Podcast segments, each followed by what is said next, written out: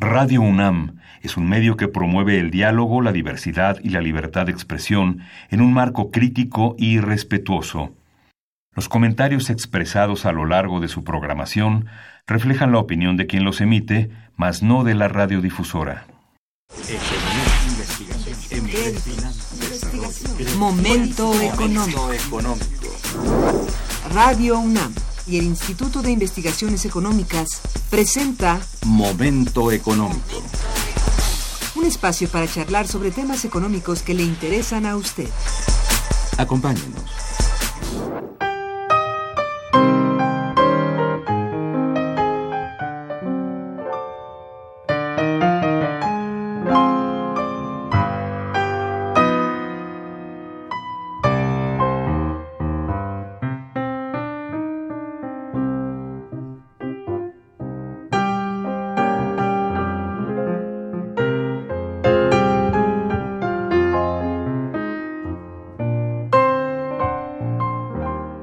Buenos días, bienvenidos a Momento Económico, coproducción del Instituto de Investigaciones Económicas y Radio Universidad.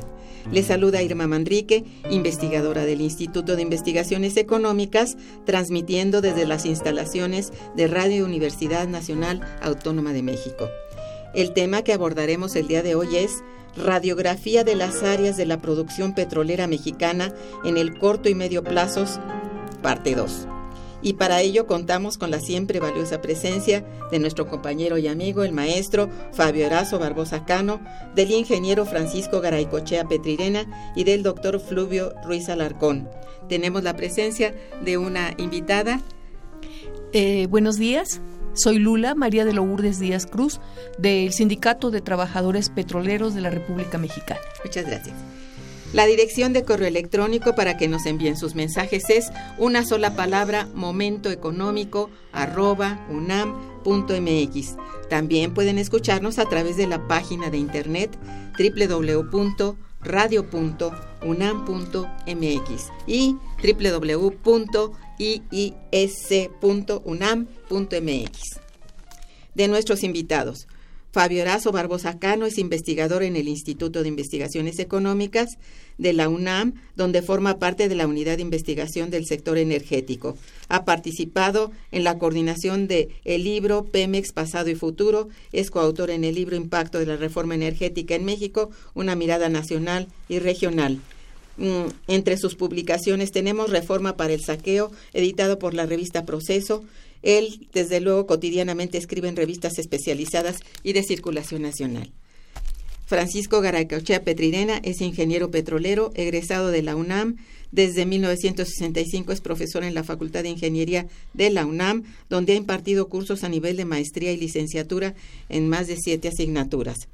Es el único ingeniero mexicano con la Legión de Honor de la Society of Petroleum Engineers eh, es actualmente el presidente del Grupo Ingenieros Pemes Constitución del 17, que es la asociación mexicana con mayor prestigio, presencia y reconocimiento público en materia de energía en nuestro país.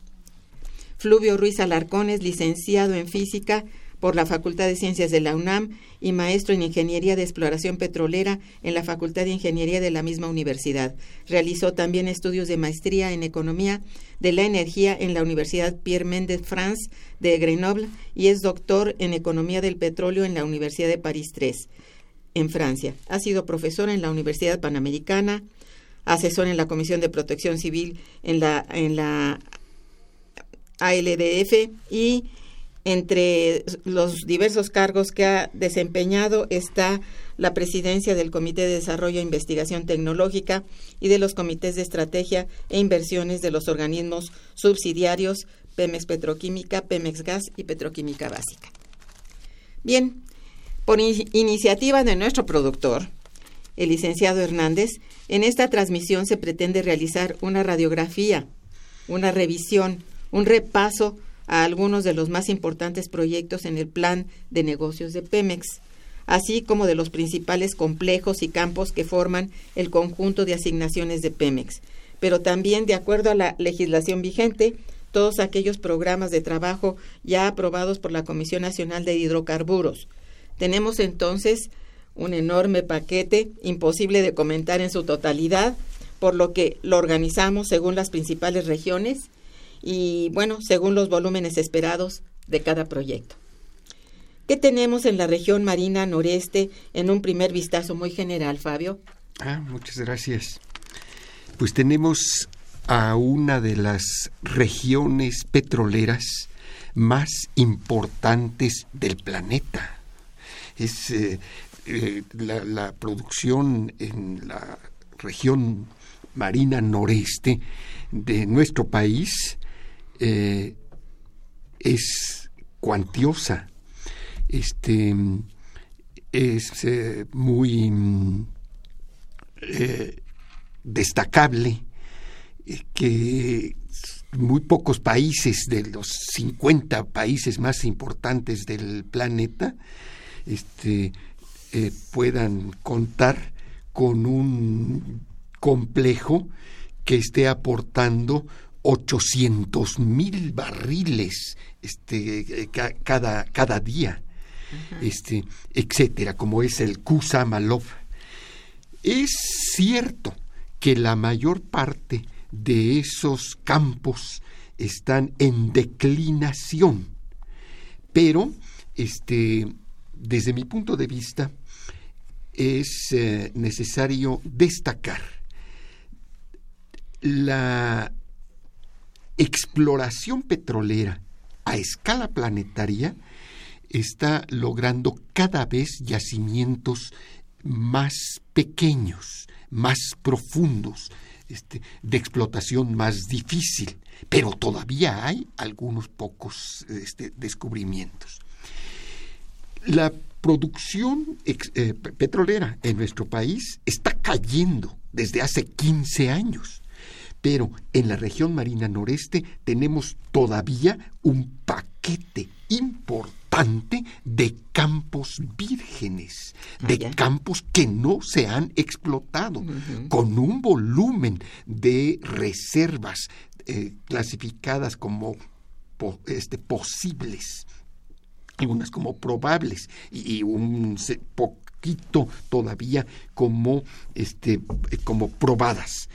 Este, entonces, esto este, hace que esta región este, pues sea de las este, eh, eh, eh, hay, que, hay que cuidarla, hay que continuar estudiándola, este, hay que mm,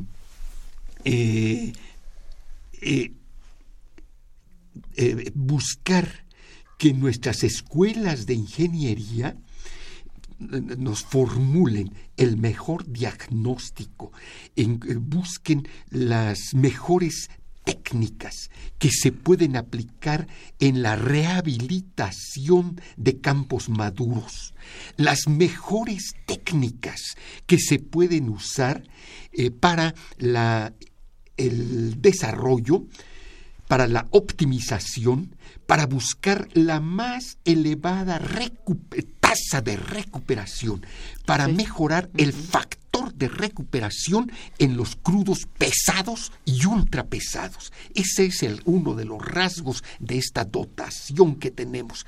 Tenemos unos 15 campos este, eh, todavía no tocados que con la mal llamada reforma energética se, se pretendió entregarlos al capital extranjero, este, para que buscara la manera de, explotarlos. Qué bueno que nos entregaron y que ahora serán nuestros estudiantes de unas 50 escuelas de ingenierías petroleras las, las que pueden este, buscar con toda calma, con toda lentitud, sin precipitaciones, sin apresuramientos, este, para no depredar esos recursos y eh, tomando los ejemplos, por ejemplo, de, digo, me estoy repitiendo, de Brasil, en el peregrino es considerado en la ingeniería petrolera como el estado del arte en la explotación este, de ultrapesados.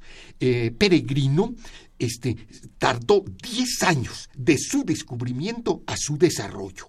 Y gracias a, las tecnologías que se emplearon, se elevó el factor de recuperación inicialmente estimado para se elevó al doble. Este, y hoy, Peregrino en Brasil es un caso este, de, eh, de ejemplar de preservación, digamos. De preservación y de, de, la mejor explotación de los recursos. Yo conocí a, este, la, situación de Peregrino porque tuve un alumno que fue a estudiar a, a, Noruega. Este, y desde allí en las noches nos hablábamos por, por internet. Este, y a veces me decía, maestro, a las 3 de la mañana está usted despierto, este, etcétera, etcétera. Lamentablemente se casó y se quedó este, en, Noruega, este, pero él, él, este, él, me pasó toda la información que desde luego, luego la estamos utilizando en la Facultad de Ingeniería para estudiar este tipo de problemas. Este, eh, digamos que esas son algunas de las características de este yacimiento, de este campo, de este sector de la región marina noreste, que nos permite decir los hidrocarburos en nuestro país se están agotando, pero todavía tenemos una dotación importante de recursos geológicos. Bueno, eso está muy bien. Y bueno, ¿por qué? A ver, la razón por qué fueron abandonados por décadas. Eso me parece muy extraño. Claro, se busca la explotación sencilla, fácil, ¿no? La que está a la mano, la que es más rentable seguramente, pero ¿esto fue deliberado o hubo alguna razón para que no haya eh, no se haya explotado antes esta parte noreste. Bueno, es que hubo incertidumbre que eh, estamos actualmente tratando de eliminar a través de pozos que puedan confirmar ya con mayor precisión si existen realmente acumulaciones que puedan ser consideradas como explotadas.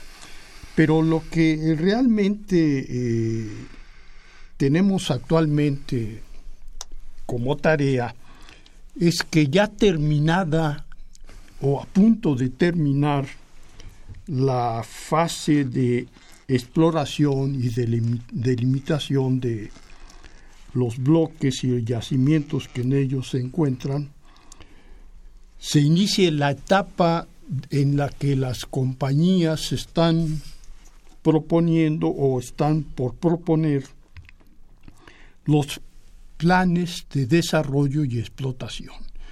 Y es ahí donde eh, debemos de vigilar los que estamos encargados o tenemos a cuestas la tarea de lograr maximizar la recuperación de hidrocarburos, que eh, dentro de estos planes se apliquen las mejores prácticas de la ingeniería petrolera a nivel internacional.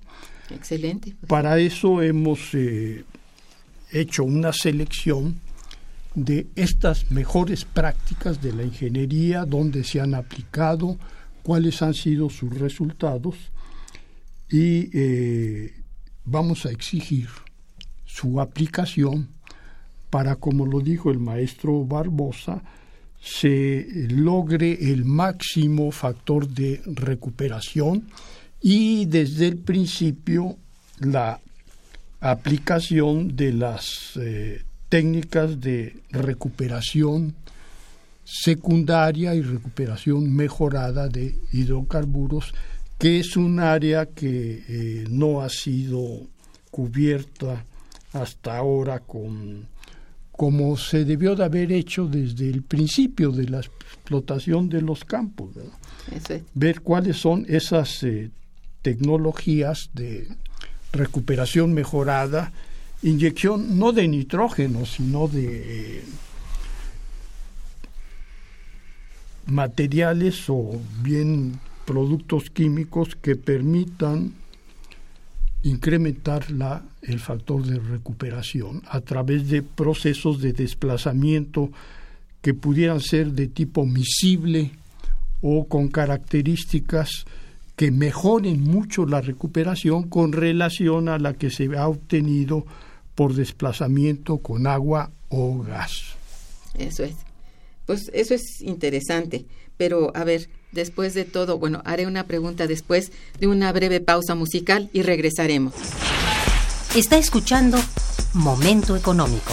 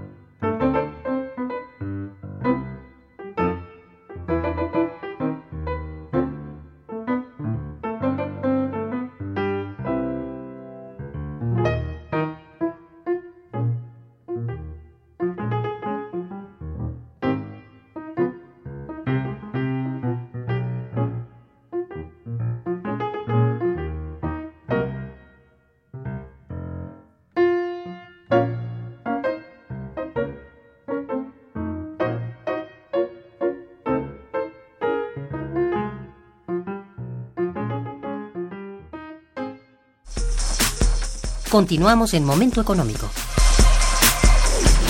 Bien, aquí eh, no sé si fuera posible enumerar algunos de los, bueno, unos 10 de los que dices que son estos ejemplos, digamos, descubiertos atrás y que ahora están, en veremos, ¿no? Que están en posibilidad de ser este, trabajados en las próximas fechas.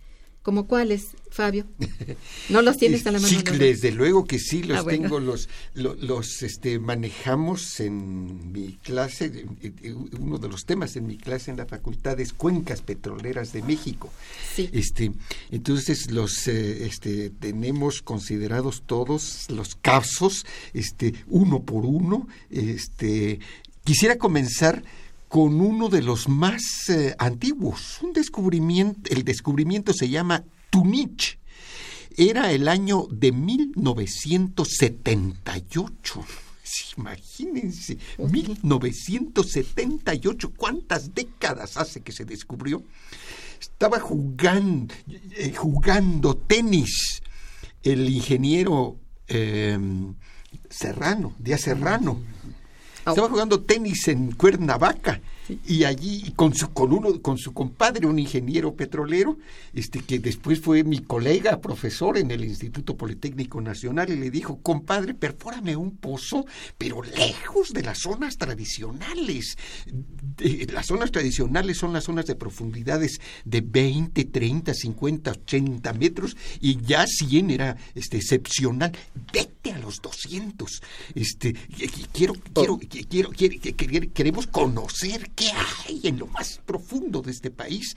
Este, y nosotros, los petroleros, lo digo, lo digo así porque yo participé en la fundación de una revista que en, en, Petróleos Mexicanos que se llamaba exactamente así, nosotros, los petroleros, queremos conocer la geología de este país, queremos conocer qué hay en, en, nuestros, en nuestro territorio, en nuestros ríos, en nuestras montañas y también costa afuera, porque es nuestra obligación como mexicanos este, conocer qué es nuestro país, qué tiene este, para que lo explotemos y lo utilicemos nosotros. Entonces se perfora tu niche en casi 200 metros. Este, y, por cierto, entre las anécdotas, le dijo, de logística este, me, me, llamas por teléfono y yo te lo resuelvo todo de inmediato, sin trámites burocráticos. Así se funcionaba en aquel entonces, ¿no? Este, bueno, Tunich es un caso. ya en la última etapa, desde luego, como dijo el ingeniero Garay Cochea, se han perforado los pozos delimitadores y de Tunicho uno, ahorita hemos de tener un Tunis dos, tres, etcétera, etcétera. Ah, sí, claro que sí. Eh, eh, quiero señalar otro caso muy interesante.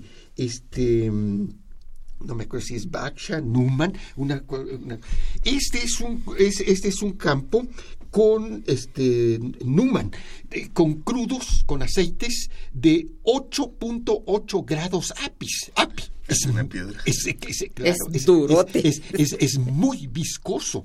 Pero si ustedes revisan la documentación de petróleos mexicanos, van a encontrar que este, el doctor eh, Benicio Suru, Benicio Sur en alguno de sus documentos buscando este el, este, eh, buscando proyectos para desarrollar, él lo, lo, menciona en la cartera de posibles proyectos este, a incorporar. Se está discutiendo el asunto de las refinerías en este momento, en, petróleos mexicanos, y en, el equipo de transición, etcétera, etcétera, etcétera. Este, eh, quiero señalar que entre los distintos proyectos de, de refinerías que se está, este, que se está, que está en la mesa de debates, está un proyecto de una refinería que puede procesar crudos debajo de 10 grados API. Es muy interesante. No recuerdo, nosotros en la Facultad de Ingeniería hemos recibido tres proyectos. Este, un proyecto de los alemanes, lo, discutimos, no, no pudiste, este, eh, se discutió un proyecto ahí, se, se para estar en dos bocas se discutió otro proyecto de refinación para estar en las costas centlecas. Este, de Centla, etc. Y, e, en fin, pero lo que quiero señalar es, lo que quise mostrar aquí, es que ya hay algunos proyectos en la mesa de discusión con crudos de muy baja, bajos grados API, de tal manera que toda esta información sobre nuestro potencial, etcétera. ahí está, ¿verdad? Lo bueno es que está ahí pendiente y que puede ser en el futuro, pues, un, no sé, una buena este, dotación para este país, ¿no? Quizá, ¿verdad?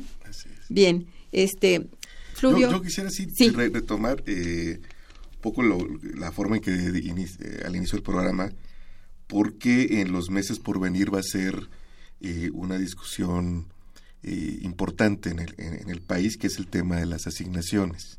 Ajá. en efecto, Después de la ronda cero, eh, a Petróleos Mexicanos se le, se le dio un conjunto de, asignaciones eh, cuyos programas mínimos de trabajo por las restricciones financieras en las que cayó Petróleos Mexicanos, eh, recordemos hacia mediados del sexenio pasado, pues no, no, se pudo cumplir con los programas de trabajo en muchas de ellas. Se dio después una prórroga de dos años que culmina el año que entra, eh, eh, en 2019. De, de manera que eh, el Estado mexicano tendrá que tomar una decisión importante desde una lectura muy estricta de, del marco jurídico, Pemex tendría que regresar los campos en los cuales no pudo cumplir con los programas mínimos de trabajo. Esto tiene varios problemas. El primero es financiero, porque evidentemente los préstamos a los que ha estado recibiendo Pemex en los últimos años, sobre todo después de aquel recorte muy importante de 2016, que fue de 100 mil millones de pesos en el presupuesto de Pemex, pues eran préstamos que, cuyas tasas de interés estaban fijadas en función de una cierta cantidad de asignaciones que le daba un cierto potencial de producción a petróleos mexicanos. De manera que la reversión de cualquiera de estas asignaciones encarecería el crédito futuro que recibiera Petróleos Mexicanos porque ya no tendría el potencial que tuvo al momento de los créditos de los 2016 a 2018. Eso es un tema estrictamente financiero. A mí me parece también que eso pondría en entredicho eh, los planes existentes para estabilizar primero y, como ya han señalado tanto el maestro Fabio como eh, nuestro querido ingeniero Garay Cochea, eh, en términos de estabilizar y luego iniciar un proceso de eh, incremento de, la producción. De tal suerte que el Estado tendrá que decidir en los meses por venir una posibilidad que a mí me parece que existe, porque no está impedida por la ley, que es volver a asignar esos campos a petróleos mexicanos. No, hay ningún impedimento para que culminadas estas asignaciones pudieran eh, renovarse. Y creo que esa tendría que ser eh, la salida que, se tome, pues de esta manera se le seguiría garantizando a petróleos mexicanos eh, un espacio mínimo vital para continuar con los esfuerzos de exploración, de desarrollo y todo lo que ya hemos comentado, bueno, ha comentado eh, tanto Fabio como el ingeniero Garay Cochea, eh, de, este potencial que aún existe en nuestro país. Entonces yo espero que se opte eh, por esta vía. Eso es. Bueno, es cierto que algunos de estos campos estaban propuestos para ser entregados al capital extranjero y bueno, desde la ronda 1 pero que ante la caída de los precios, eso es lo que se dijo, ¿no? La justificación, las, las subastas, perdón, fueron postergadas y finalmente quedaron en manos del gobierno. ¿Es esto así? Bueno, eh, recordemos que en el proceso de confección de la solicitud de ronda cero que hizo Pemex, pues lo que sucedió en la realidad es que Pemex eh, interiorizó, endogenizó lo que el gobierno quiso. Pues recordemos que eh, la decisión eh, en un primer momento ni siquiera iba a ser discutida en el Consejo de Administración. En ese momento yo era consejero profesional de Petróleos Mexicanos y tuvimos eh, que solicitar tres de los cuatro consejeros de ese momento, Fortunato Álvarez, Héctor Moreira y yo, que el punto fuera tratado en el Consejo. Pero ya en el Consejo, en lugar de que ahí se discutiera la solicitud, lo que ocurrió es que por mayoría de 9 a 1, ya en el momento de la votación de ese punto, tanto Héctor como Fortunato eh, hicieron, formaron parte del bloque mayoritario, me, quedé, me quedé en minoría de uno y decidieron que fuera una, que la petición de campos a retener en la ronda cero se hiciera en el Comité de Estrategia e Inversiones del Consejo, que estaba compuesto por cuatro funcionarios del gobierno y un solo consejero profesional, que era Fortunato Álvarez. Es decir, en la práctica, eh, el gobierno decidió, porque en ese, a ese comité acudió el entonces director de Pemex Exploración Producción, el ingeniero Gustavo Hernández, con dos propuestas. Una que eh, le daba a, a, petróleos mexicanos, exploración y producción, la posibilidad de incrementar de manera significativa en el mediano y largo plazo la producción, y otra que era eh, una propuesta que solo le permitía crecer en forma inercial. Y el comité decidió por la propuesta menor. Es decir, desde ese momento el gobierno decidió qué es lo que tenía que solicitar Pemex y después eh, ni siquiera se cumplió con toda eh, esa solicitud. Recordemos que de lo solicitado eh, a Pemex solo se le dio el 83% de las reservas 2P y además en algo que sin duda fue una falta al mandato constitucional que establecía que todos los campos en producción se le entregaran a Pemex, eh, se le entregaron, en cambio, solo, y digo solo, aunque pueda parecer muy cercano al 100, 98%.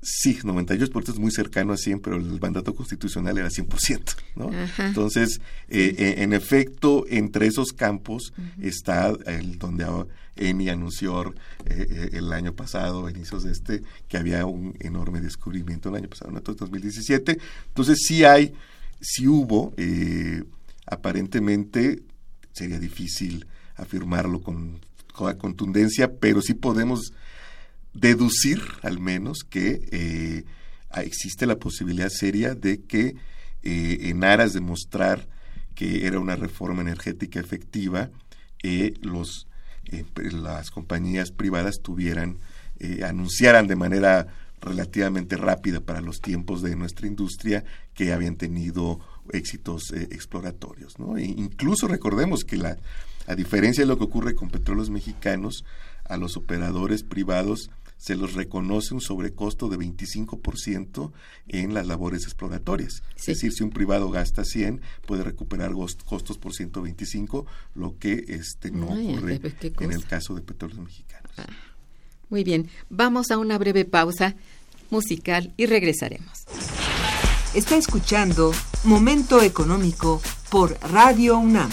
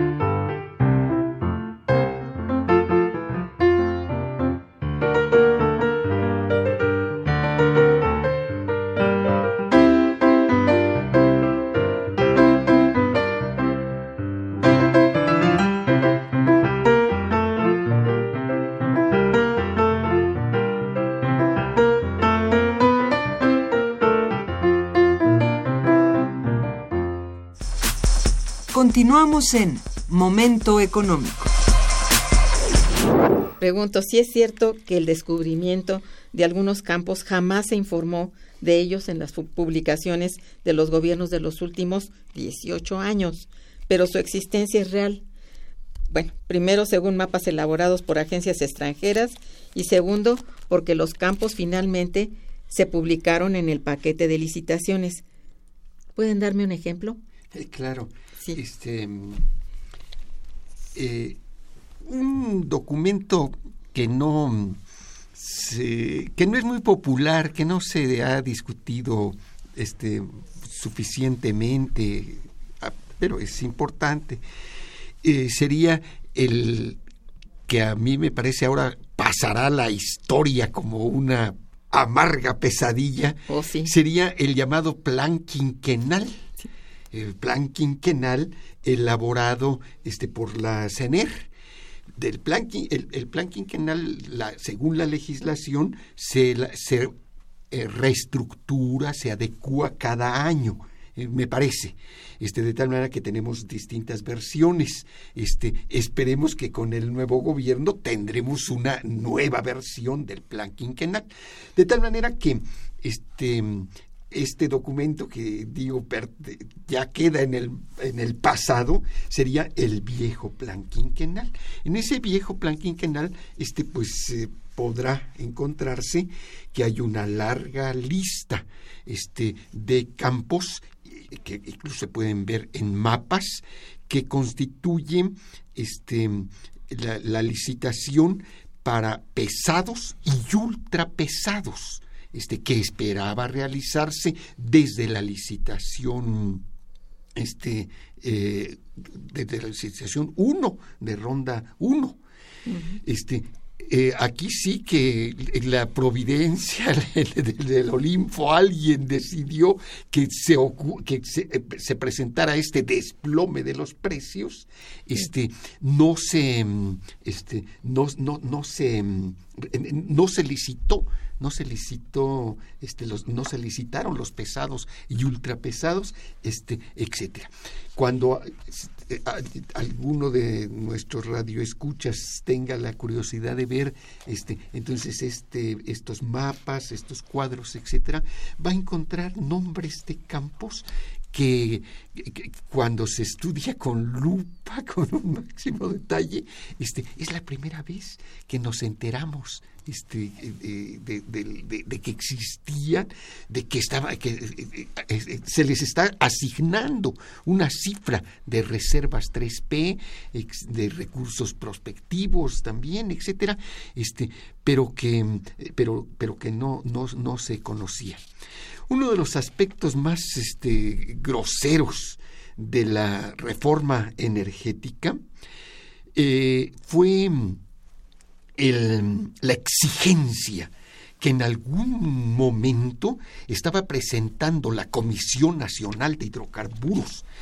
Eh, institución que había confundido, como muchas veces este, has escrito, su papel de regulador este, y se había convertido en propagandista y en ejecutor y en eh, instrumentador de la reforma este, con mucha pena vimos al estimado maestro Juan Carlos, este, que es tan cortés, eh, eh, eh, este, con, con jugando ese papel.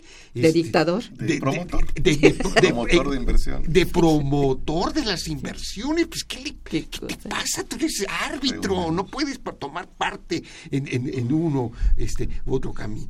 A veces lo vimos en, en, en reuniones tan lamentables, como algunas en Tamaulipas, en donde me consta que hay presencia de grupos del narco interesados en apoderarse de bloques, etcétera, promoviendo la, venta de bloques este, en algunos eventos organizados por el, el, gobierno del, Estado.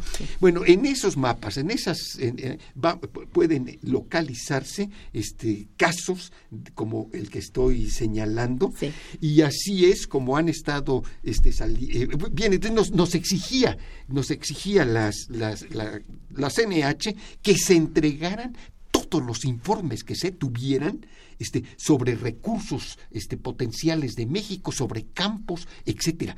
Este, se le dijo, pero ni siquiera tienes lugar donde concentrar esa información, esa información muy valiosa que necesita estar resguardada. Eh, la UNAM tiene algunos, eh, algunos laboratorios refrigerados para mantener núcleos, documentación. Yo sé que hay mucha gente que tiene este, algunos archivos privados con documentación. Está, yo quiero decir que estábamos dispuestos incluso a quemar los archivos antes de entregarlos a quienes iban a regalarlos al capital extranjero. Este, a, quienes iban a entregar esa, esa información de campos. Este, de tal manera que ese planteamiento que hace Sirma a mí me parece correcto. Este, gracias a, la, a, este, esta, esta información se pudieron conocer este, algunas este, informaciones. ¿no? Bueno, y a ver, en la Marina Noreste hay documentos oficiales que muestran indicios de localizaciones de perforación extremadamente prometedoras. Sin embargo, igual que en el caso Sama 1, entregado al grupo de Carlos Salinas, no se informa en ningún documento público. ¿Por qué? se dice, ¿no? Que está que la localización Sama 1 fue entregada este porque se publicó que mm, este el cuñado no de, del, Gerard este, tenía inversiones en el grupo de inversionistas que, participó en la empresa. este, hubo, hubo esa situación. Pero en Marina Noreste, este, entre nuestros archivos de información sobre las exploraciones, sobre las perforaciones, que las hemos examinado en reuniones, este, en seminarios públicos. Precisamente la oficina del abogado general de la UNAM promovió un gran seminario en el Palacio de Medicina, eh, este, en donde este, yo fui invitado y presentamos el caso de que en, la exploración de aguas profundas, en algunos momentos entramos a zonas de ultrapresiones, este, eh, eh, ultrapresiones y ultratemperaturas, con equipos que no tenían ni siquiera el preventor de reventones adecuado para ese nivel de, de, presiones. Estoy hablando de presiones de 20 25 mil eh, libras por pulgada cuadrada.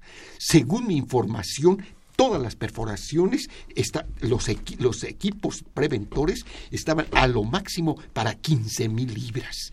Este, una, cosa de esas. Incluso dijimos, estamos preparados para entrar a las plataformas y, colaborar en el, check, en el checklist y ver si se cumplían o no estas licitaciones. Entonces, en una de estas perforaciones, el pozo se llama Hooks y se escribe H-U-X. En Hooks, este, eh, se detectaron este, posibilidades de una gran cantidad de oportunidades. Este, finalmente el pozo se suspendió sin alcanzar el objetivo y oficialmente está reportado como eh, accidente mecánico. Este, así se reporta en estos casos. De tal manera que este, cuando yo vi un documento que Fluvio presentó en el en el ITAM hace ya mucho tiempo, hace ya mucho tiempo, y planteaba la revisión de la, la necesidad, la urgencia de revisar las reservas de hidrocarburos con que cuenta nuestro país. Yo dije, este es un gran acierto de fluvio. Esta es una tarea muy importante. Este, eh, si no, si este, este país tiene derecho a contar a tener una evaluación real, eh, correcta, este, eh, necesita estar bien informado de lo que existe en, nuestro, en nuestro subsuelo. En, esta, en este campo incluso tenemos ya otra, una, otra buena noticia. Está en marcha un movimiento de trabajadores petroleros este, eh, buscando el rescate también de nuestra industria que pasa por la, la, conquista de la dirección del sindicato petrolero este, y los trabajadores tienen mucho que decir cuando se habla de las experiencias concretas en la perforación, de lo que se encuentra, de lo que, de, los trafiques que se hacen en muchos casos y de las este, enormes dificultades que el trabajador que está en el campo a veces, en la tormenta, en el frío, en el calor, este, en, el, en el grave peligro, está viviendo. Este, eh, es decir, aquí quiero este, informar ¿no? que se encuentra con nosotros este, una trabajadora, una soldadora de petróleos mexicanos que está buscando la este, candidatura eh, de la Secretaría General del Sindicato de Trabajadores Petroleros de la República Mexicana. Bien. Sí, sí, sí. Muchas gracias. Eh, mi nombre es María de Lourdes Díaz Cruz y bueno, venimos a presentar la eh, la situación de los trabajadores petroleros actualmente en esta apertura democrática que estamos llevando a cabo. Hemos visitado centros de trabajo, ¿quién más que los trabajadores, que son los que mueven la industria petrolera, la estratégica, la que representa la soberanía del país? ¿Quién más que ellos para dar testimonio de cómo se encuentra actualmente? Eh, la industria petrolera está destrozada, la han entregado, la han saqueado, y en esta situación nosotros eh, como trabajadores estamos manifestando nuestra rebeldía, nuestra inconformidad ante un sátrapa que tenemos que es Carlos Romero de Champs. Eh, Romero de Champs es eh, uno de los principales gestores de que la industria petrolera se encuentre en esa situación. como trabajadores petroleros estamos en movilizaciones, hemos recorrido los centros de trabajo, estamos desde Ciudad Madero, en las zonas del norte, Reynosa, Cadereyta, eh, vamos a estar también en Sinaloa y en Chihuahua y estuvimos ya en la zona centro, en el Sindicato Mexicano de Electricistas, con los, las secciones de, del centro. Vamos a estar en Nanchital, Veracruz y eh, bueno, nosotros estamos planteando la salida de Romero de Champs. eso es lo que fundamentalmente nosotros venimos planteando. Bien, vamos a hacer una breve pausa musical. Está escuchando Momento Económico.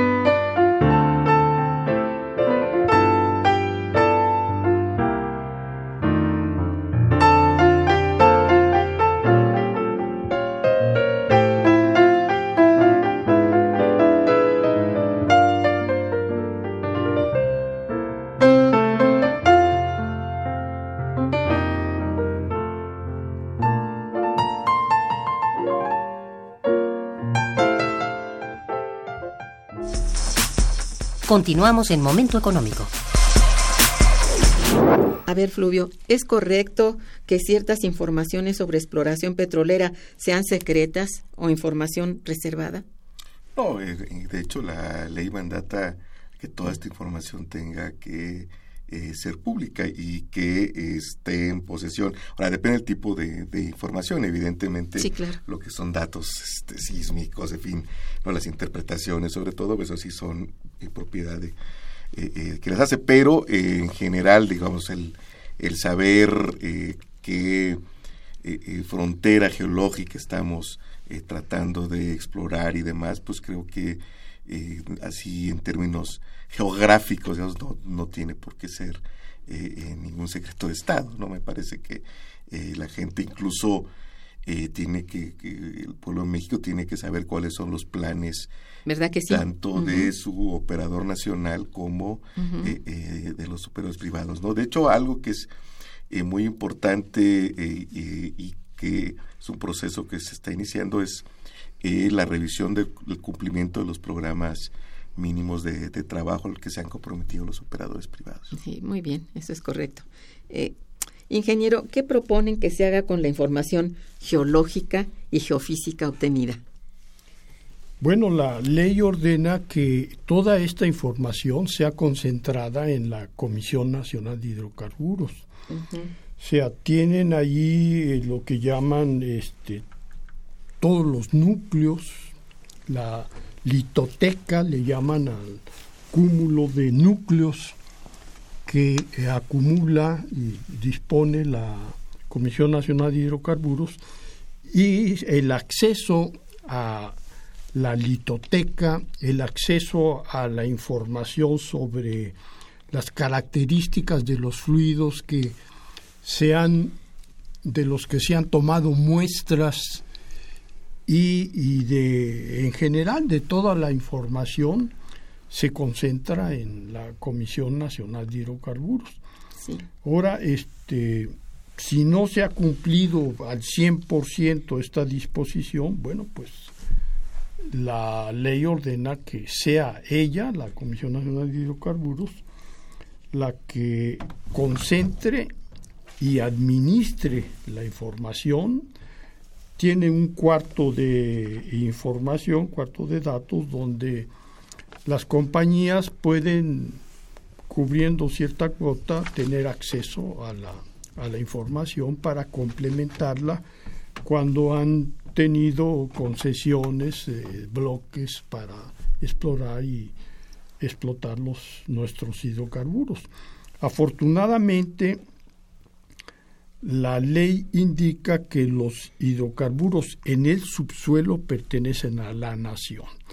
De modo que eh, cuando una compañía extranjera obtiene una concesión, al explorar tiene que hacer la prueba de producción.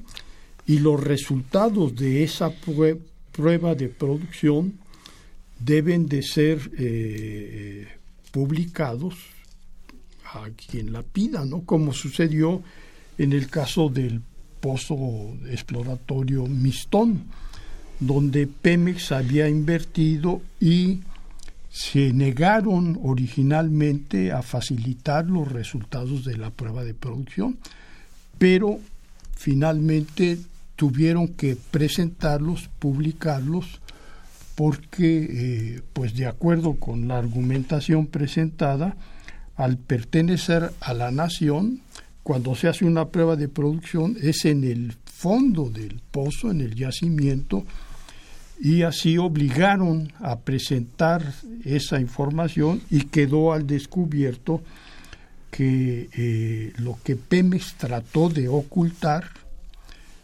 eh, fue forzado a descubrirlo y publicarse. Yo creo que básicamente creo, para los estudiosos sobre estos fenómenos y sobre todo lo referente a Pemex, exploración, explotación, todo esto, debe conocerlo estudiantes, básicamente, investigadores. Y, y si está cerrado la información a estos, a, pues a esta información de geofísica y geológica, pues es, no sé, gravísimo, ¿no? Sí, bueno, es grave, pero existe un convenio. Sí.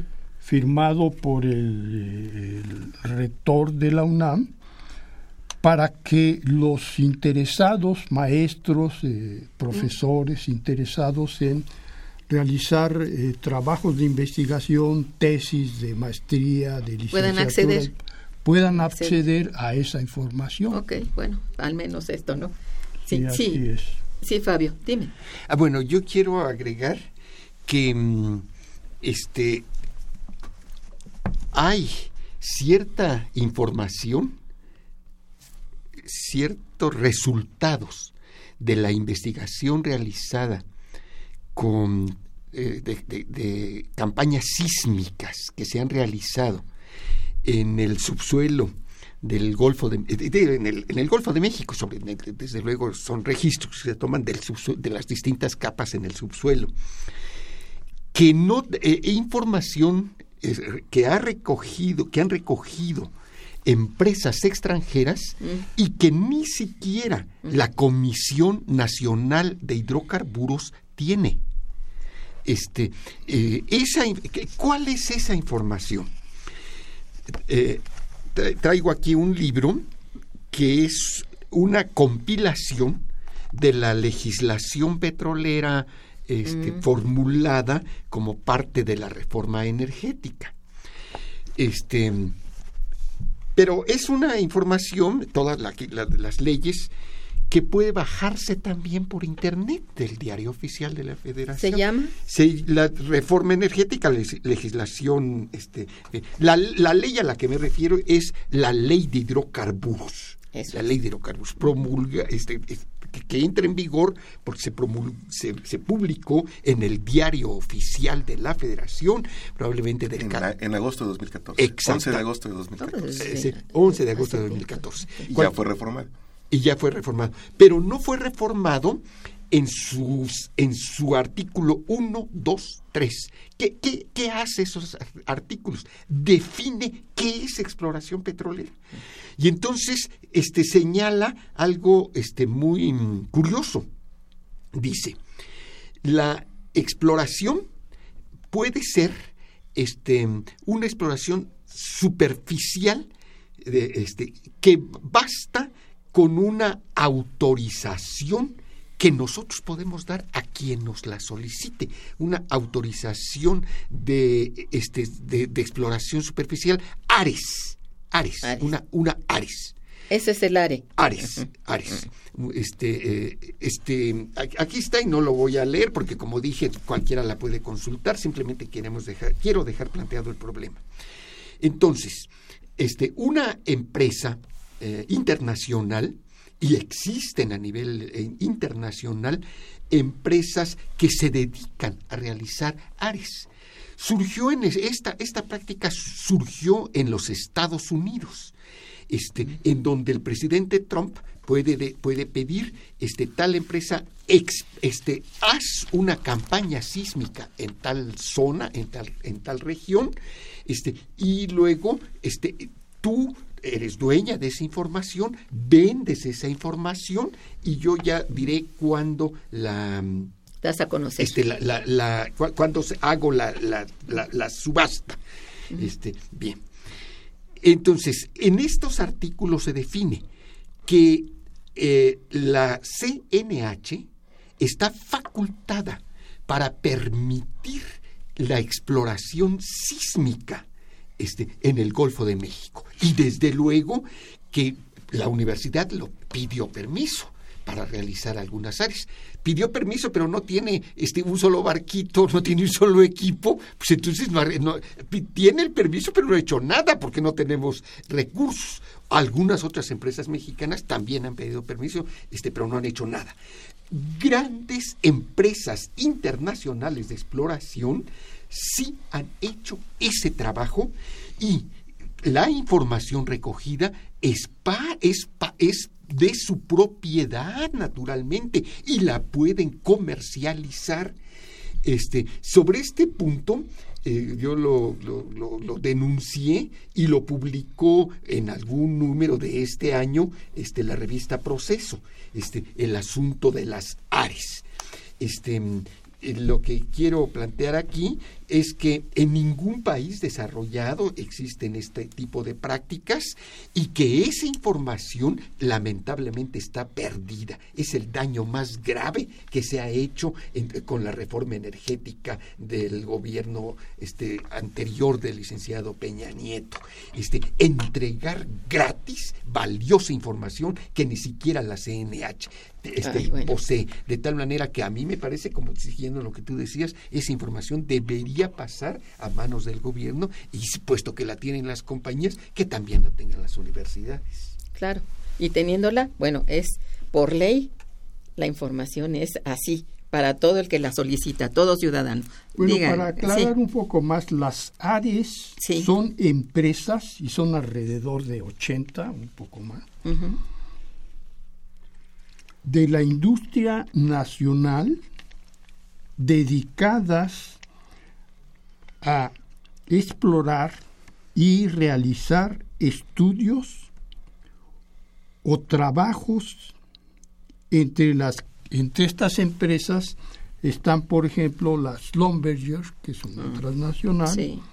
Está eh, PEP la UNAM y muchas otras no sí. Pero indicando con esto que pues hay de como se dice de chile y de manteca no dentro de estas 80 empresas porque pues la transnacional Slumberger tiene objetivos muy diferentes a los de la UNAM y de, Pemex Exploración y Producción. Muy pertinente la explicación. Iba yo a preguntar precisamente qué significaban las áreas, pero ya ustedes me hicieron favor de, de ilustrar esto, pues lamentablemente se nos terminó el tiempo. De veras es una pena porque todo lo que aquí se expone pues es muy importante que todos lo conozcamos, que se transmita a través de nuestros programas y les agradezco mucho su presencia. Fluvio, ingeniero eh, eh, Fabio y nuestra compañera eh, Lula. Lula, que está a punto de, este, bueno, no sé, de dirigir esta fuerza tan importante que es el Sindicato de Trabajadores de el Petróleo, o ¿cómo le llaman? de Pemex. Sindicato de Trabajadores Petroleros de la República, la República Mexicana. Perfecto. Entonces, pues les agradezco muchísimo su presencia, agradezco muchísimo también la participación de nuestros radioescuchas. Estuvo en los controles técnicos Rafael Alvarado, muchas gracias. En la producción y realización Santiago Hernández y colaboración en la producción de Araceli Martínez. Coordinación y conducción a mi cargo una servidora Irma Manrique, quien les desea muy buen día y mejor fin de semana. Gracias. Momento económico. Radio UNAM y el Instituto de Investigaciones Económicas presentó Momento económico. Momento económico.